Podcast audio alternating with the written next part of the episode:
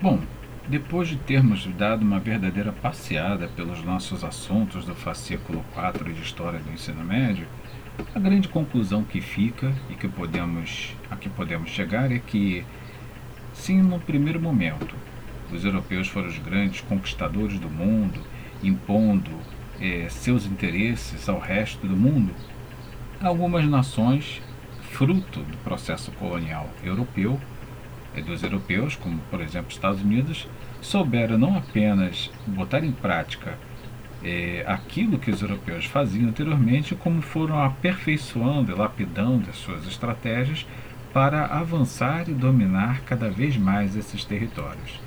Se olharmos para o Brasil de hoje, se olharmos para a América do Sul de hoje, hoje, especificamente anos de 2021, nós vamos perceber o seguinte: os Estados Unidos não se contentou e nem parou naquele momento histórico que nós estudamos. Até hoje, nós percebemos constantes avanços da nação norte-americana sobre a América do Sul de modo geral. No caso brasileiro, por exemplo, esse processo de massificação cultural, de imposição da cultura norte-americana feita ao longo de todo esse tempo, ainda se faz presente.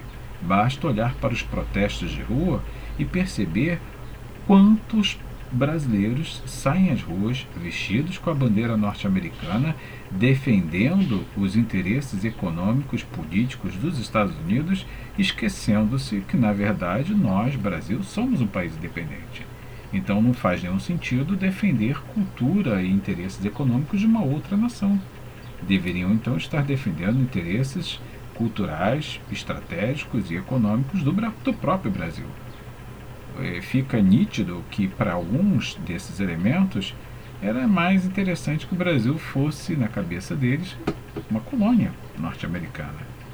Então isso mostra o quanto essas estratégias usadas pelos Estados Unidos ao longo do tempo teve seu êxito e ainda continua rendendo frutos aos Estados Unidos.